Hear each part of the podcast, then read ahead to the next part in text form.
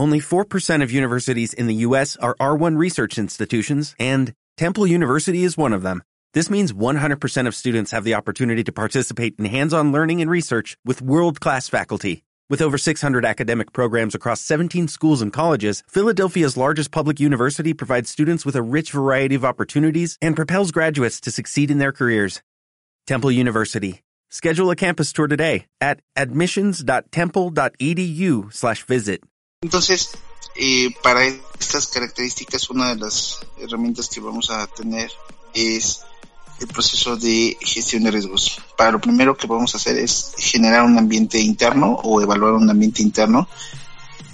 Eh, esto en la medida de que bajo esa declaración del ambiente interno vamos a verificar qué es el apetito de riesgo. Y entonces veamos la primera pregunta que surge de esto. ¿Qué sería el apetito de riesgo o qué entendemos por apetito de riesgo, chicos?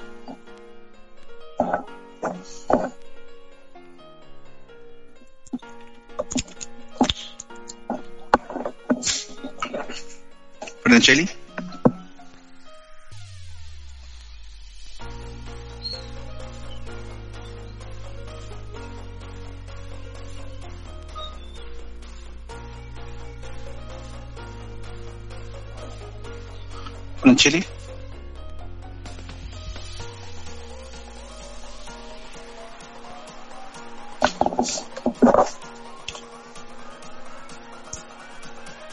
Carlos.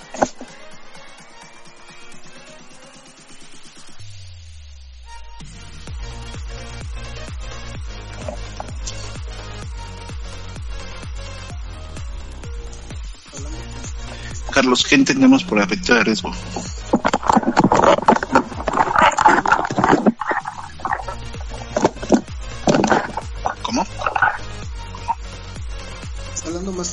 Personal, ¿no? Que se tiene ahí laborando, ¿no? En cuestión de valores y moral y todo eso, ¿no? No sé si me equivoco. Sí, pero sí, el- el ambiente interno va a estar enfocado a las cuestiones del personal de la empresa o de la institución. Pero en ese sentido, ¿qué sería el apetito de riesgo? Ay, pues Ah, yo creo que como aquellas vulnerabilidades ¿Cómo? Perdón.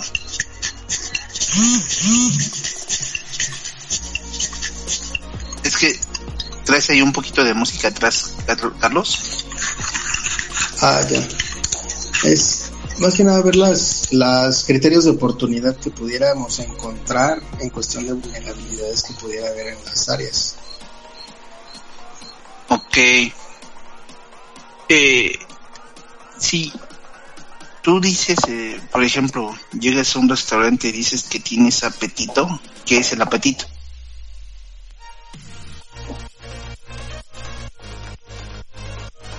No sé, que se te pueda antojar algo.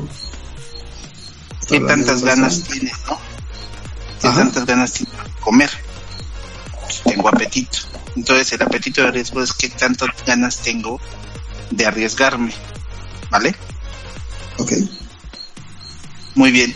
Entonces, y bien, bien lo comentas, lo primero que vamos a tener que evaluar es nuestro, cómo nuestro personal, cómo las personas desde adentro se están comportando en consideración del riesgo. Y para eso tenemos que definir cuál es mi apetito de riesgo. Y el apetito de riesgo, como bien lo estábamos argumentando, está en Bueno, ¿me escucha consideración el profe? de cómo eh, de, de cómo logramos o cómo qué tantas ganas tenemos de arriesgarnos pero en la persecución de la misión de la organización vale sí queda Sí, claro. em,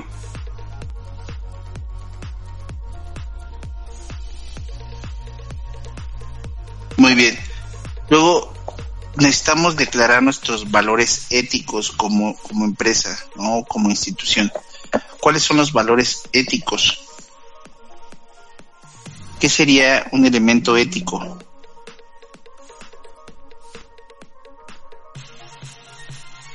por ejemplo, Rogelio, ¿qué, qué entendemos por valores éticos?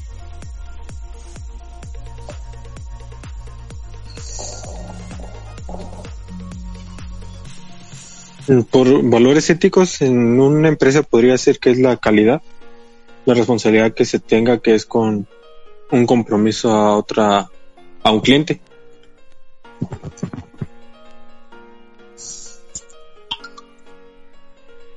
Ok. Eh, ¿Cuál es la diferencia entre la ética y la moral?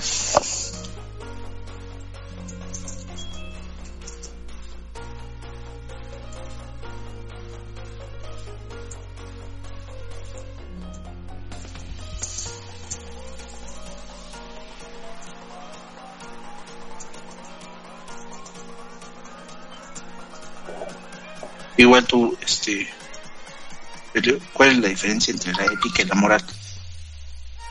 Chile se espantó, yo también. La ética puede ser la forma o el ser de un carácter. Y la moral viene siendo las expresiones concretas del comportamiento. Por ejemplo, la ética puede ser el respeto de- al otro de un principio fundamental y eh, la moral puede ser el conjunto de reglas que se aplican de la vida cotidiana.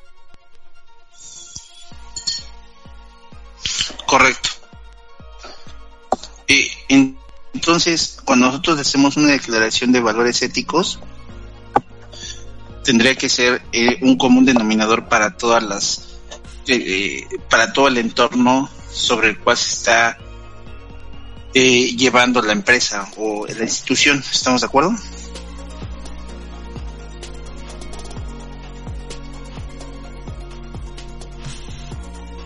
Y el siguiente elemento que tenemos que evaluar es la tolerancia al riesgo.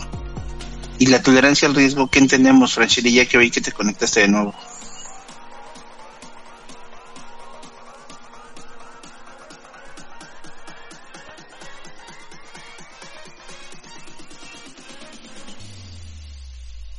Francheli.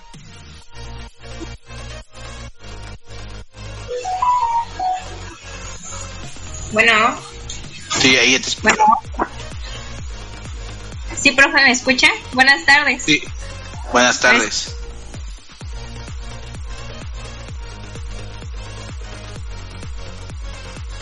Ya no se te escucha. Y ahí vamos bien. Ok, Ahí está. este, bueno. Ya se te escucha, ahora sí. ¿Sí, ¿Me escucha? Buenas tardes, profe.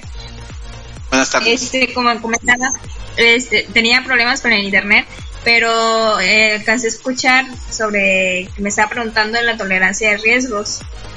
Sí, Eh, imagino que se refiere como em, como permi como permitir ciertas este como gestiones eh, dentro de una empresa de no sé como la idea de permitir algunas gestiones de riesgos no tolerancia de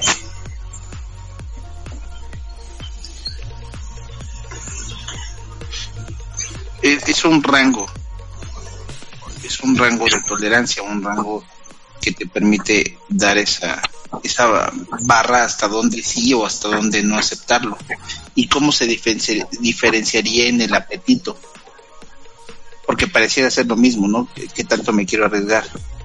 ¿No? Pero ¿cuál sería la, la diferencia entre el apetito y la tolerancia? como saber a dónde hasta dónde llegar hasta, hasta cierta cantidad no no tolerar tantos riesgos dentro de dentro de una empresa porque el apetito es como un hambre no o sea el hambre de de has- hasta donde te llenes no puede puede ser Sí, eh, y por ejemplo, y, está muy bien la discusión. es que no sé si Tú me te, tú, tú, sí, yo te escucho, ¿eh? Yo te estoy escuchando. Ahí, comúnmente comemos hasta saciarnos.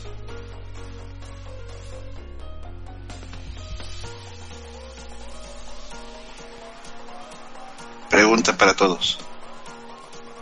Sí. Si comemos hasta saciarnos, hasta que nos quepa el último taco.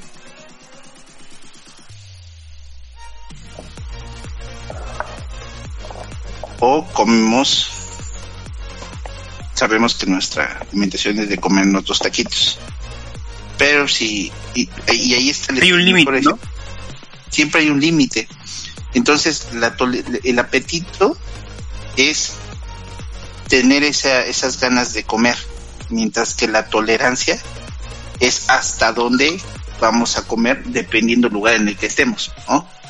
Entonces, si, si estamos en un lugar que pensemos en que es muy caro, entonces nuestra tolerancia pues, va a ser menor, ¿no? Porque nos va a doler el bolsillo estar comiendo bastante. Sin embargo, si es un buffet, pues vamos a meterle un poquito más de comida. Entonces, la diferencia entre la tolerancia y el apetito es que el apetito me determina eh, qué tan arriesgado soy con base en mis objetivos, en, mis, en mi misión como, como organización y la tolerancia al riesgo está basado en cuánto estoy dispuesto a soportar de riesgo en la persecución de un objetivo particular. ¿Vale? Entonces, son dos elementos internos que yo debo de prever. ¿Y por qué es tan importante? Ya en algún momento lo hemos evaluado por acá en el Código Penal Penal Federal en el 211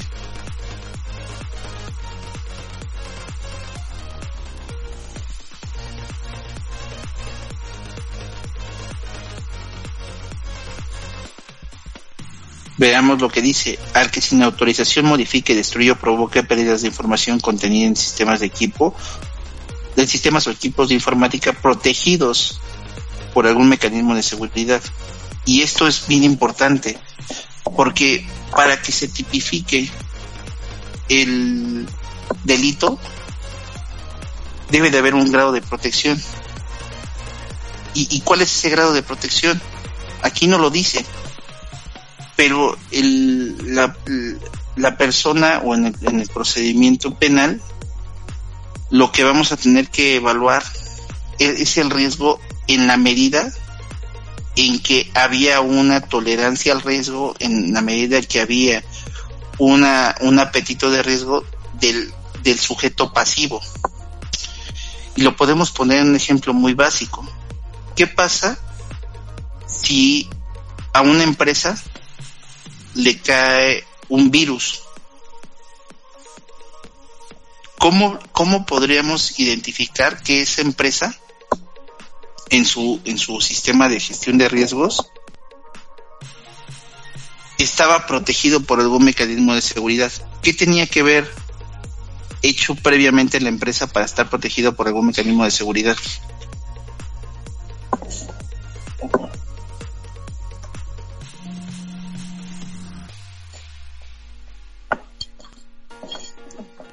Pregunta, chicos.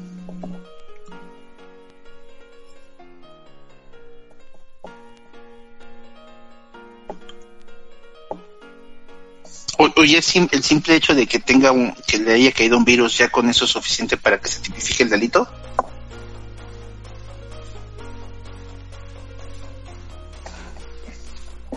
José Antonio. Profe, perdón, conectó y no escuché la verdad. ¿Puedes abrir tu micrófono, José Antonio? ¿Sí, ¿Sí me escucha? Ya, ya te escuchamos.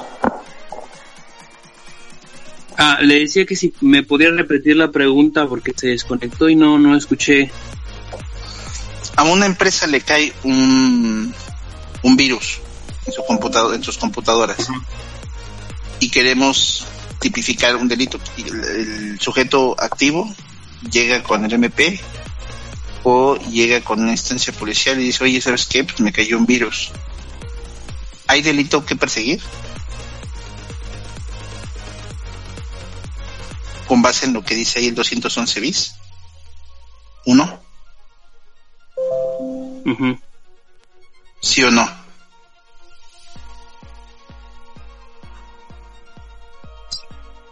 Mm, yo creo que de- depende si, si hubo este dolo, ¿no? Pero aquí habla del dolo. Dice al que sin autorización modifique, destruya o provoque pérdida de información contenida en sistemas o equipos de informática protegidos por algún mecanismo de seguridad será imputado en seis meses a dos años de prisión. Sin autorización se instaló un Bueno, virus. un virus. Ah, entonces sí. Sí, ¿Sí? porque lo está haciendo sin Sí. autorización y está, está habiendo una pérdida desde información. Bueno, pero aquí dice que debería estar protegido por un sistema, por algún mecanismo de seguridad. ¿Qué mecanismo de seguridad debería de tener?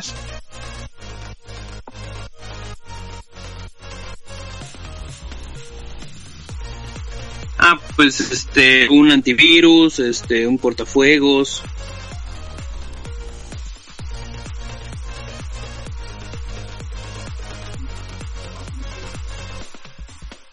Un antivirus es suficiente? Mm, No, en muchas ocasiones no.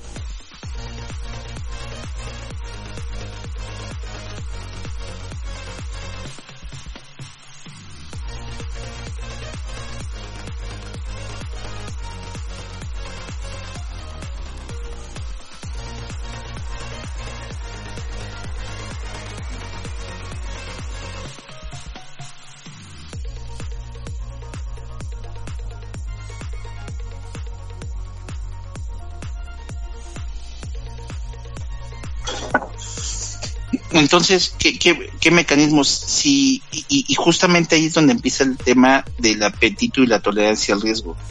Si mi apetito está, ya se nos conectó, se desconectó este José, pero para todos los demás. Eh, ¿cuál, es, ¿Cuál sería el, el mecanismo para medir el apetito de riesgo con base de los mecanismos de seguridad para estas características?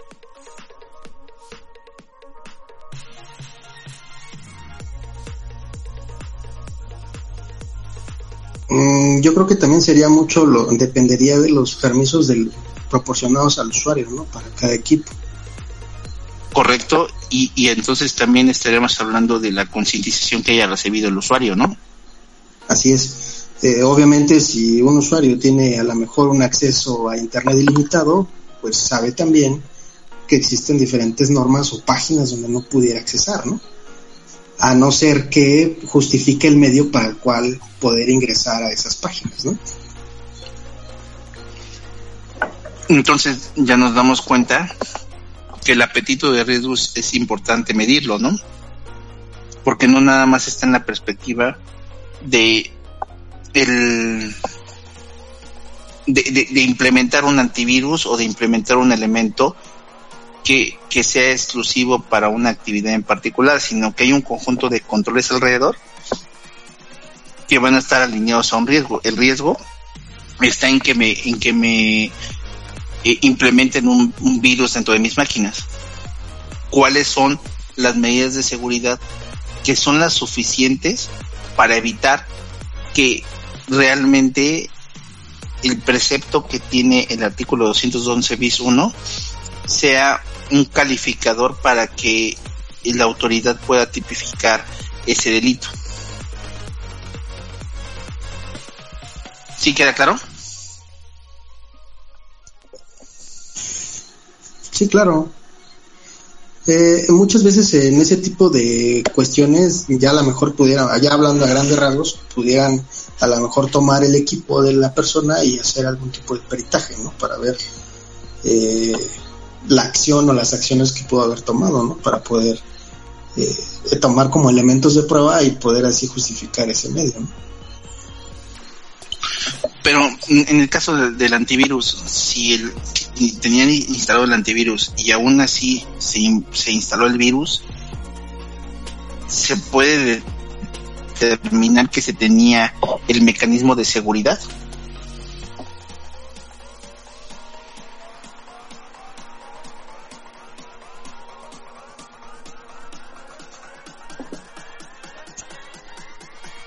Pues sí, pero es parte de la tolerancia a los riesgos, ¿no? De lo que pudieras encontrar también. Entonces, el, la autoridad tendría que evaluar el sistema de gestión de riesgos. Entonces, la, la pericial no nada más sería en consideración del equipo de cómputo, sino también en el proceso que se tiene para la gestión de riesgos. Así es, para poder validar y ver de qué estamos hablando, ¿no? En general.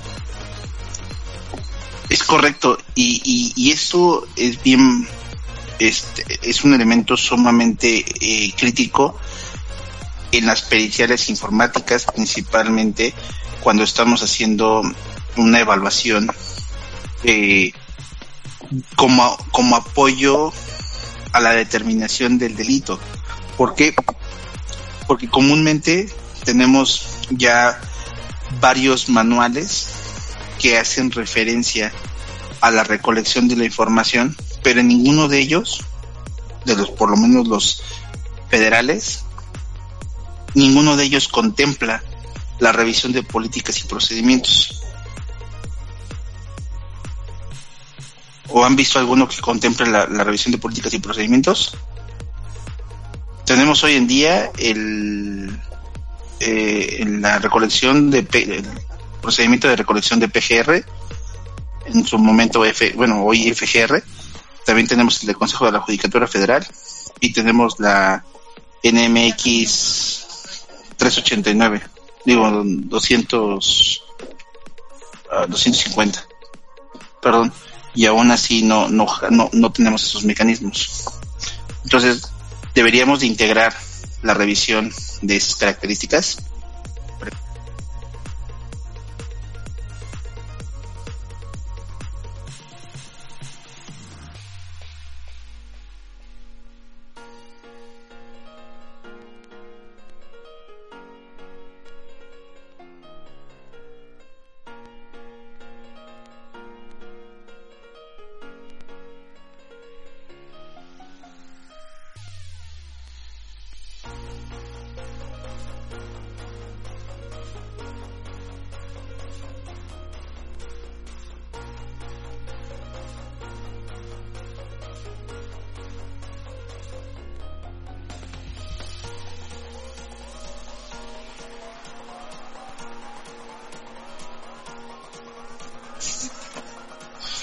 Entonces, chicos, ¿sí tendremos que agregarlo o no?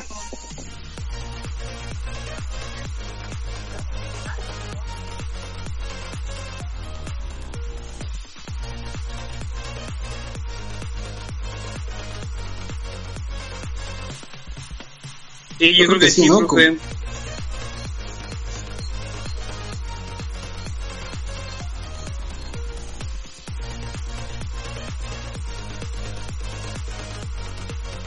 Entonces, en ese sentido, el, los, sistemas de ciberseguridad hoy en día todos contemplan como parte de su proporcionalidad de uso la gestión de riesgo y bajo ese precepto lo primero que se tiene que hacer es que el- la empresa que está siendo afectada debe tener un apetito de riesgo, valores éticos y tolerancia al riesgo.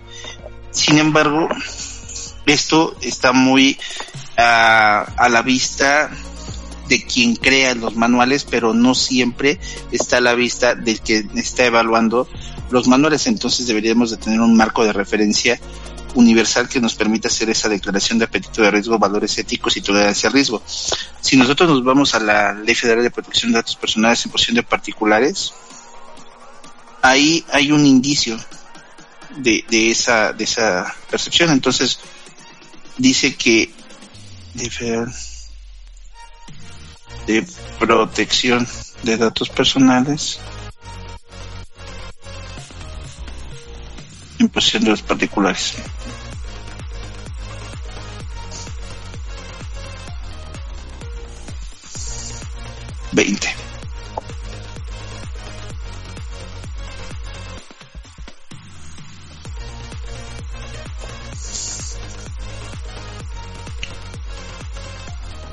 Las vulneraciones, eh, los responsables no adoptarán medidas de seguridad menores a aquellas que mantengan para el manejo de su información. Asimismo, se tomará en cuenta el riesgo existente, las posibles consecuencias para los titulares, la sensibilidad de los datos y el desarrollo tecnológico.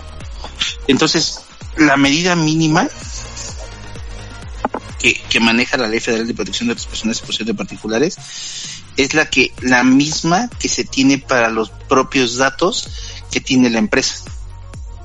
Entonces, ¿qué pasa con empresas que no han eh, generado una medida de protección para sus propios datos?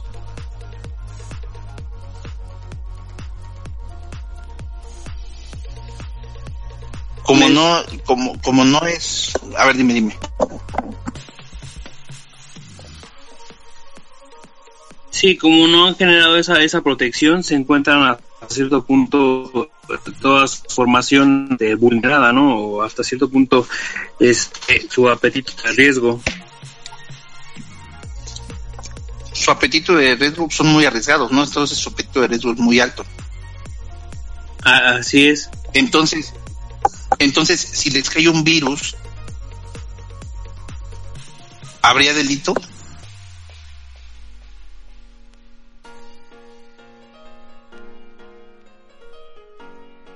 No, porque no tuvieron ellos, eh, con lo que leímos en el artículo anterior, ¿no?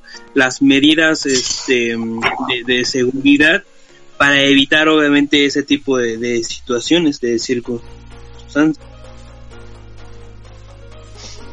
Correcto.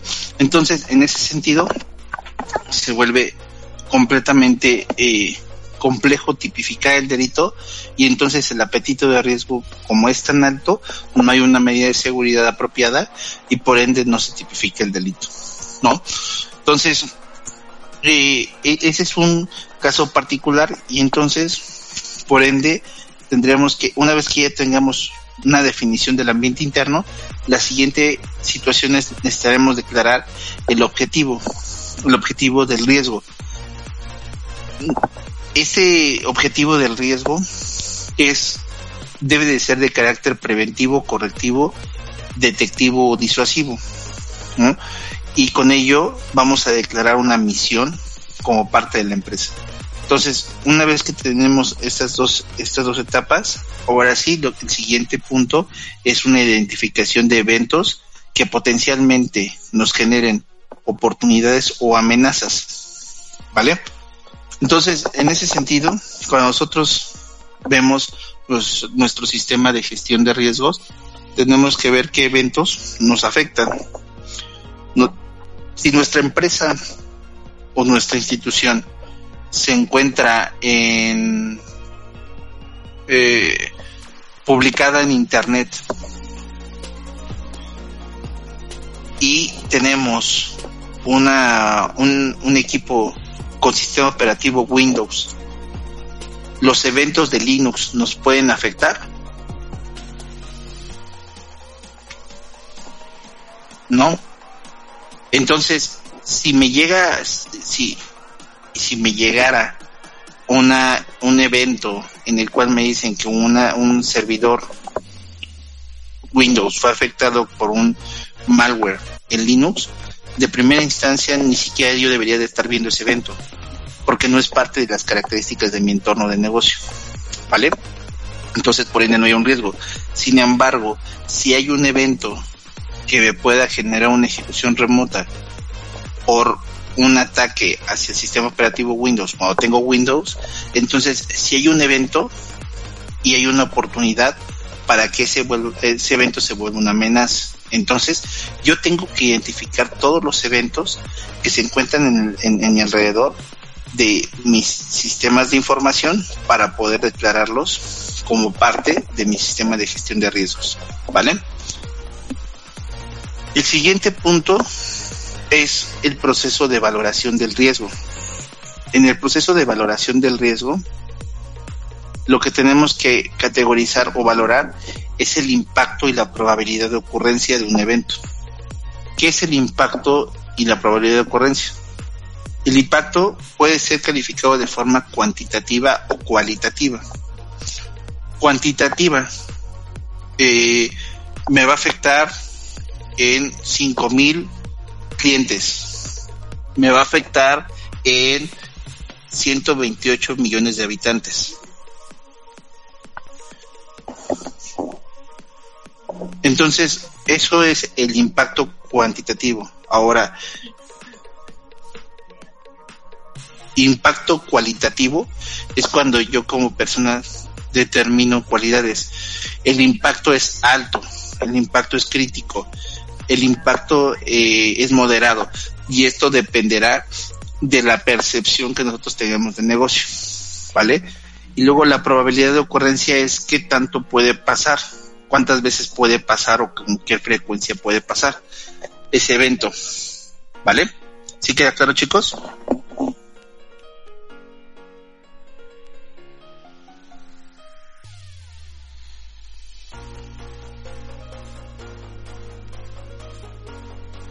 Fue. Sí, yo sí. Ok. Después, la siguiente parte es la de respuesta a riesgo.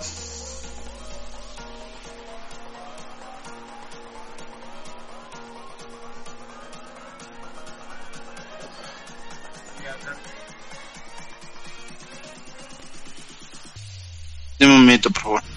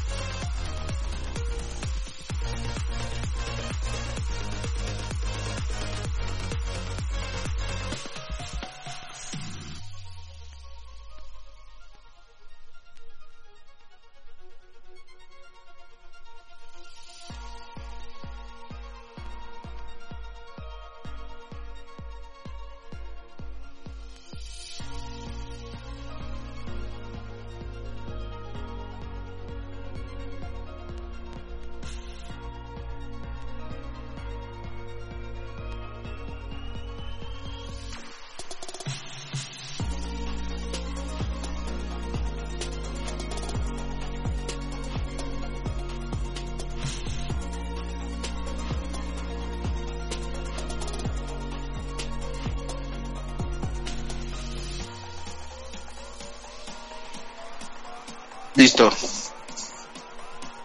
El siguiente punto es la respuesta a riesgo. Una vez que nosotros valoramos el riesgo, necesitamos hacer algo con ese riesgo.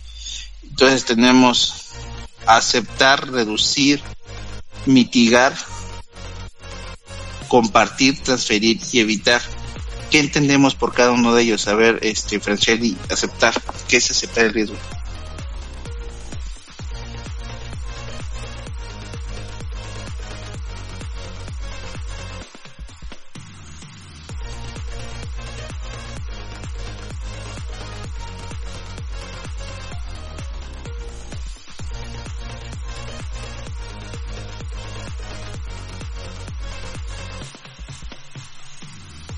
Creo que Franchelli no me puede escuchar. Este, Rogelio, ¿quién tenemos? Perdón, ¿quién, quién está hablando? Yo, Araiza. Dígame, a ver, cuénteme qué es, qué entendemos por aceptar Aceptar. Ujú. Aceptar sería como eh, ya este mm, identificar, ¿no? Identificar que ya tenemos obviamente un, un riesgo o identificar eh, o aceptar, bueno, es que otra vez vaya la, la- este a- identificar como ya el, el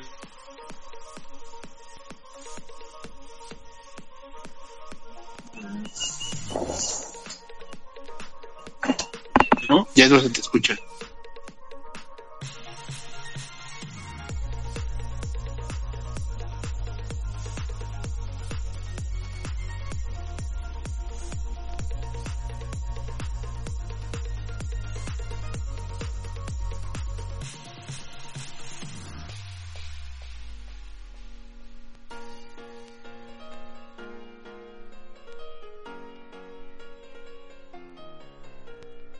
Ya no le escuchamos a José Antonio. ¿Qué entendemos por aceptar? Bueno, bueno, ah, ah, em,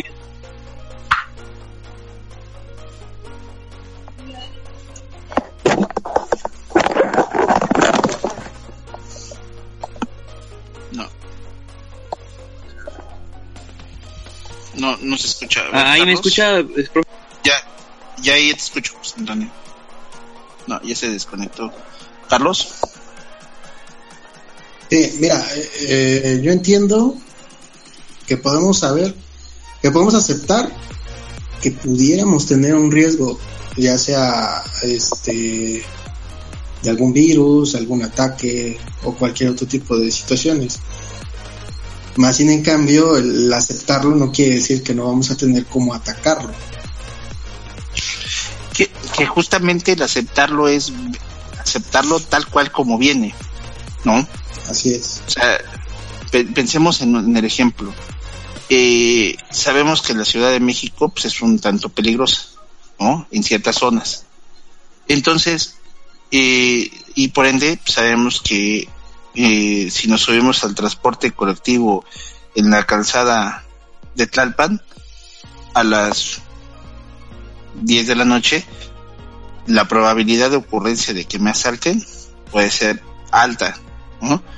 Y el impacto dependerá de cuántas cosas yo traiga cargando.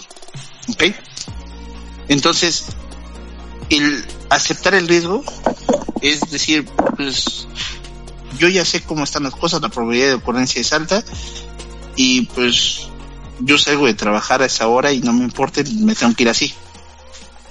Y no hago ninguna medida preventiva. ¿Estamos de acuerdo? Nada más me subo al camión y pues que Dios me agarre confesado. ¿No? Ese sería aceptar el riesgo. Así es. Reducir el riesgo. Dime. Ya en el tema de reducir el riesgo, bueno, así como tú dices en ese, en ese ejemplo, si sabes que te vas a subir al transporte público, bueno, pues entonces para reducir el riesgo, pues me guardo el celular, no voy hablando, voy haciendo otro tipo de acciones que reducen ese riesgo, ¿no? Como tal. Sí, eh, eso lo que puede hacer es reducir la probabilidad de ocurrencia, ¿no? Pero aún así no reduces el impacto. Así Pero es. sí puedes también reducir el impacto. Te vas en un camión que vaya mucho más lleno, ¿no? Compartir el riesgo, ¿cómo sería?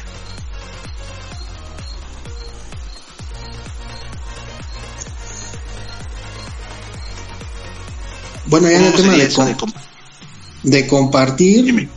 pues sabemos que eh, entre un grupo de personas sabemos que pudiera existir el riesgo de, de alguna situación dentro del área laboral y pues todos tienen una responsabilidad dentro de, ¿no?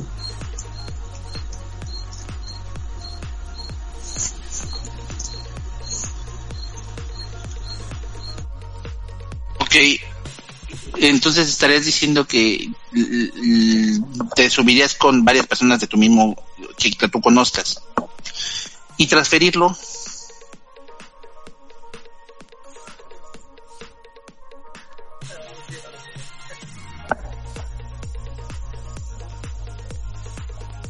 Pudiéramos hablar de transferir como el, el informar a los demás de los riesgos existentes para, para ese tipo de acción, ¿no?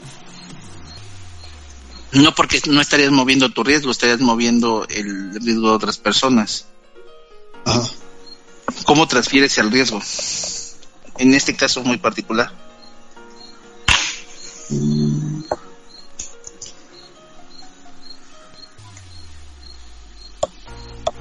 Híjole, no vamos a abrir. Pues no hay forma de transferir el riesgo, ¿no? O, eh, es más, la única forma sería que eh, si traes algo de valor, pues se lo des a otra persona, ¿no? Y que esa persona tenga el riesgo de que se lo roben. Sería la única forma. Y evitar el riesgo, ¿qué sería?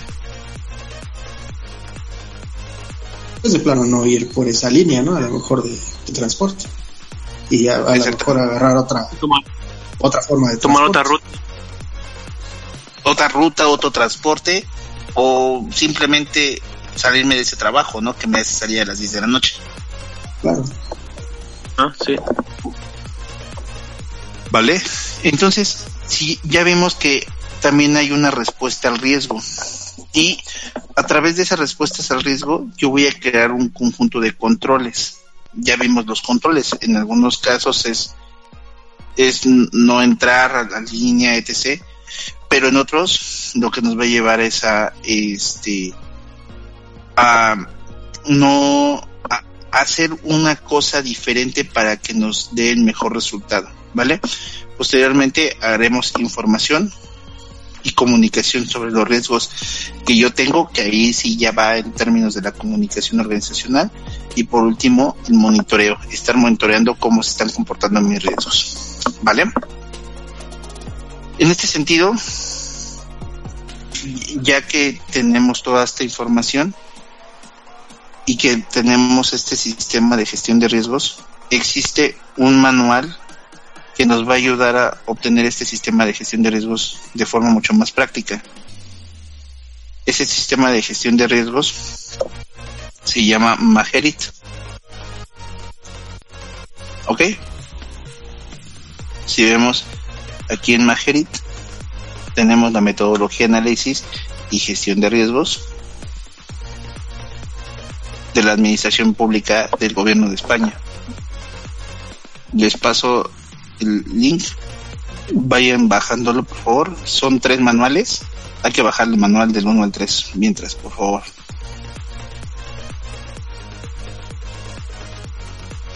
¿Ya tienen los tres archivos? Listo. Listo. Ahora vamos a abrirlo por acá. Vamos a abrir el archivo 1. Y aquí viene la metodología. ¿Sale?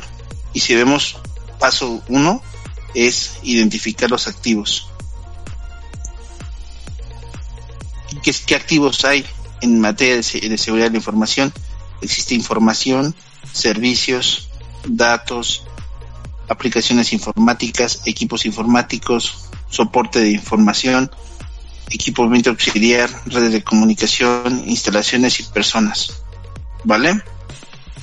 Después tenemos que hacer una valoración. Una valoración con respecto a qué? A las dimensiones de integridad, disponibilidad y confidencialidad.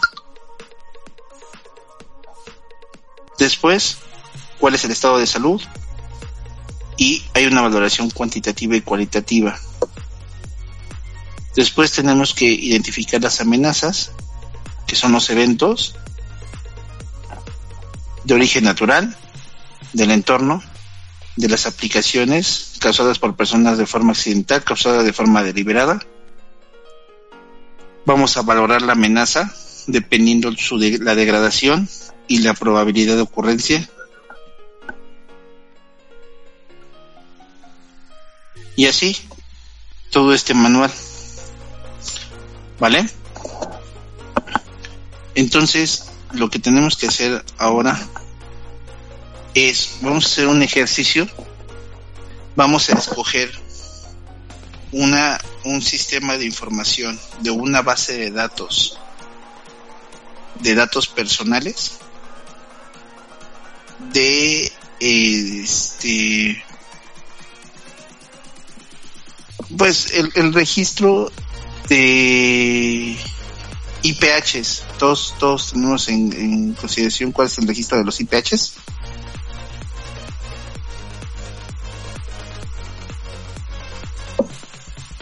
Chicos.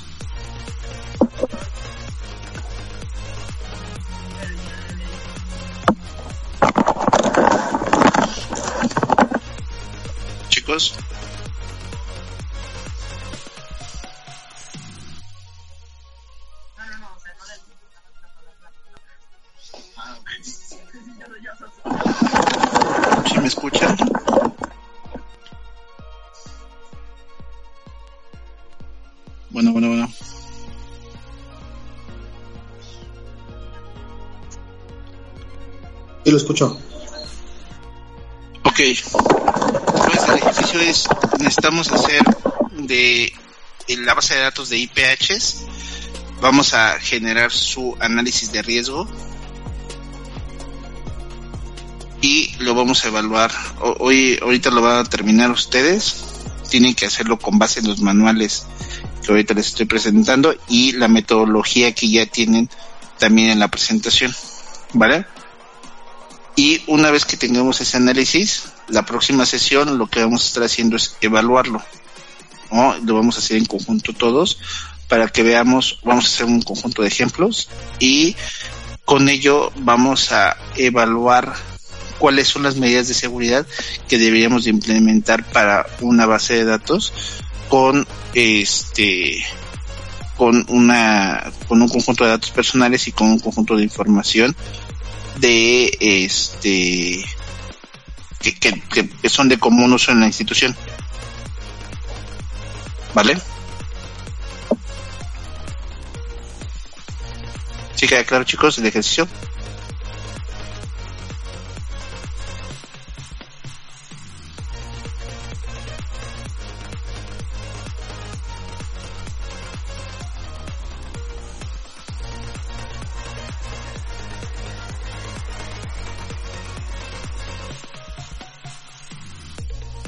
Chicos.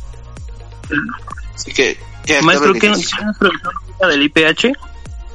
Ah, de pregunta, no, no era pregunta. Este, ah. primero es si, los, si conocían el IPH, es la única pregunta.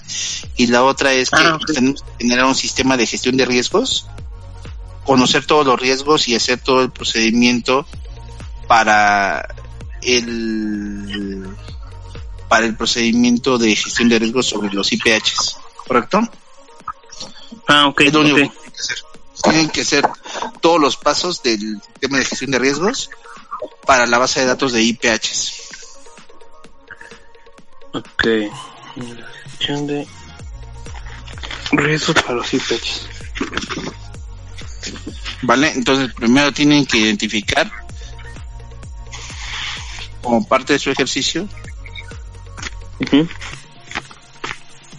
Sí. Necesitamos ver cuál es el apetito de riesgo. El apetito de riesgo lo sacan de la ley. La tolerancia al riesgo.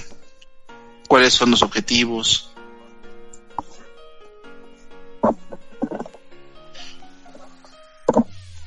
¿Vale? Tienen que ir siguiendo este manual y todo lo demás que no tengan referencia lo pueden sacar ya directamente de los manuales de Majerit, ¿vale? Quedan 40 minutos de la sesión. En estos 40 minutos lo pueden ir trabajando, ¿vale? Ok. Mm, vale. Y la próxima sesión es lo que vamos a estar trabajando. Ya este en conjunto con todos.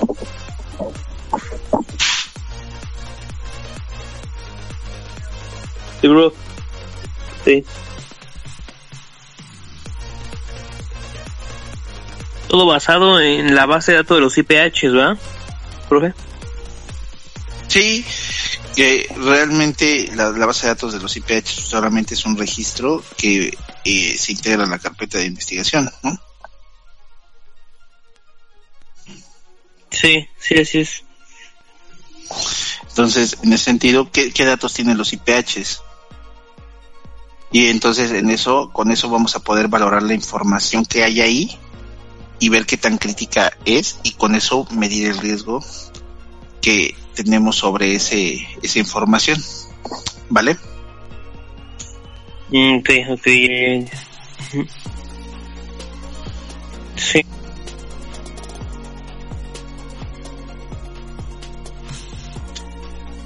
¿Cómo van chicos?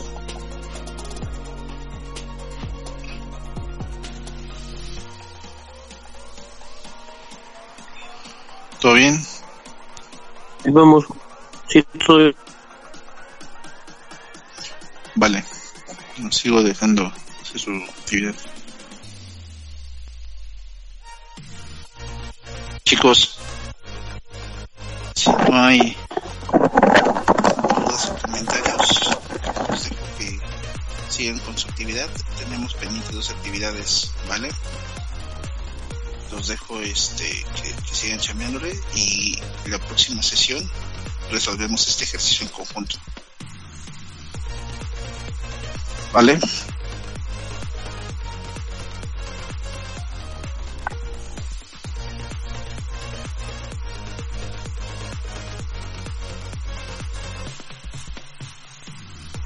Entonces, para la siguiente clase tendríamos que ya tener terminado esta esta actividad o, o? Sí, y, y lo vamos a revisar en conjunto y ya necesitan tener terminado el, el ejercicio, el primero, el del El cuestionario, formulario. lo, lo que más, lo que más puedan contestar. No, no le dediquen más tiempo de tres o cuatro horas. Por mucho cuatro horas y hasta donde empiecen a contestar, ¿vale? Y lo suben, por favor, al, al drive. Para que yo lo pueda ver. ¿Vale? Y, y que les pueda dar una retroalimentación. ¿Ok, Doc? Ok, entonces sería el cuestionario, esta actividad y nada más, ¿verdad? Hasta ahorita sí. Ok, ¿Vale? sí. Muy bien. Muchísimas gracias. Que tengan una excelente noche. Gracias, igualmente, buenas noches.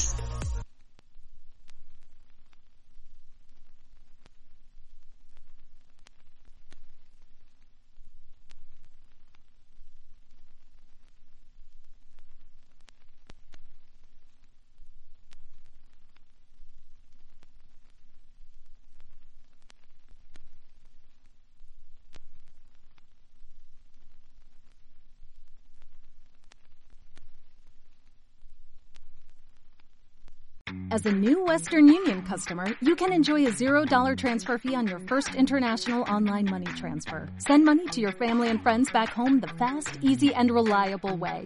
Visit westernunion.com or download our app today to get started, and your first transfer fee is on us. FX gains apply, not available for credit cards and transfers to Cuba. Services offered by Western Union Financial Services Inc. and MLS 906983 or Western Union International Services LLC and MLS 906985.